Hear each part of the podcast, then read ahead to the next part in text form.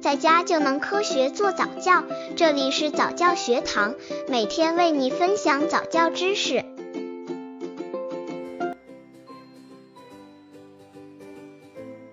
家长培养孩子创造力时应避免的错误态度：一、对孩子的想法不屑一顾。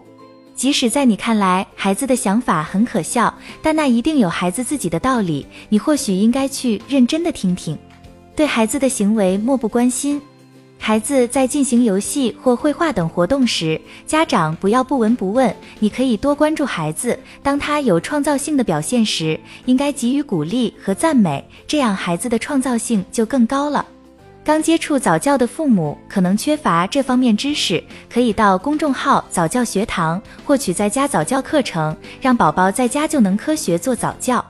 二、占用孩子的活动时间，家长不要一意孤行，按照自己的意愿把孩子本该自由活动的时间都拿来练习小提琴，这对孩子的创造性思维的发展将会造成阻碍。三、轻视孩子。家长有时不能轻视了自家的小不点，以为孩子什么都不懂。当孩子向你提出一个让你看似已经超出了他的智力水平的问题时，也要尽量的向他解释，而不是粗暴的对他说：“说了你也不懂。”家长要相信创新性是可以培养的，只要父母多在意孩子的一些独特的思维，不要用老旧的框框将孩子框住，对孩子的想象力多些鼓励，多为孩子提供独立思考的空间。思考是锻炼孩子创新性思维的最好方法。希望我们的孩子都可以拥有异想天开的能力。